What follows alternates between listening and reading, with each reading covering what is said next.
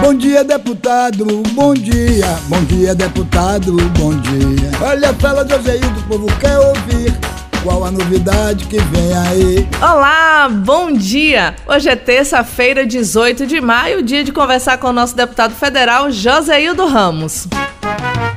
Deputado, na semana passada, o senhor esteve com o secretário estadual da Educação, Jerônimo Rodrigues. Esteve com o senhor também o prefeito de Alagoinhas, Joaquim Neto, e o secretário municipal de Educação, Gustavo Carmo. Dentre as demandas tratadas, deputado, está a possibilidade de municipalização do Centro Social Urbano, um importante equipamento que fica ali no Jardim Petrolar. É uma excelente notícia para uma melhor adequação daquele espaço, deputado. Bom dia.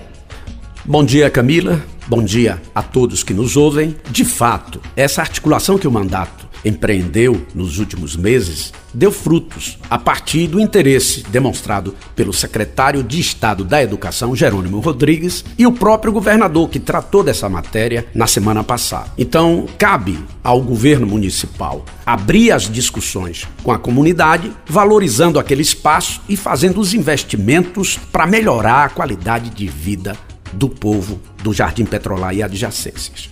E as novidades desse encontro, deputado, não param por aqui. Além de investimentos no Colégio da Polícia Militar, que já tratamos em programas anteriores, foi discutido também investimentos para ampliação do Colégio Estadual São Francisco. Explica melhor, deputado. É isso aí, Camila. O governador Rui Costa tem valorizado os espaços de ensino em toda a rede estadual. O estado da Bahia ganha muito com isso, mas principalmente as comunidades no entorno das escolas estaduais, porque essas escolas terão uma proximidade bem maior com a comunidade que passa a influir nos locais de ensino através do esporte, porque quadras poliesportivas, auditórios, vestiários, campos de futebol, tudo isso vai valorizar a presença da comunidade dentro da escola, cuidando da turma que está tendo conhecimento mais qualificado na Bahia. Então, essa é uma boa notícia e é algo da ordem de 8 milhões e meio que estão sendo investidos nessas localidades,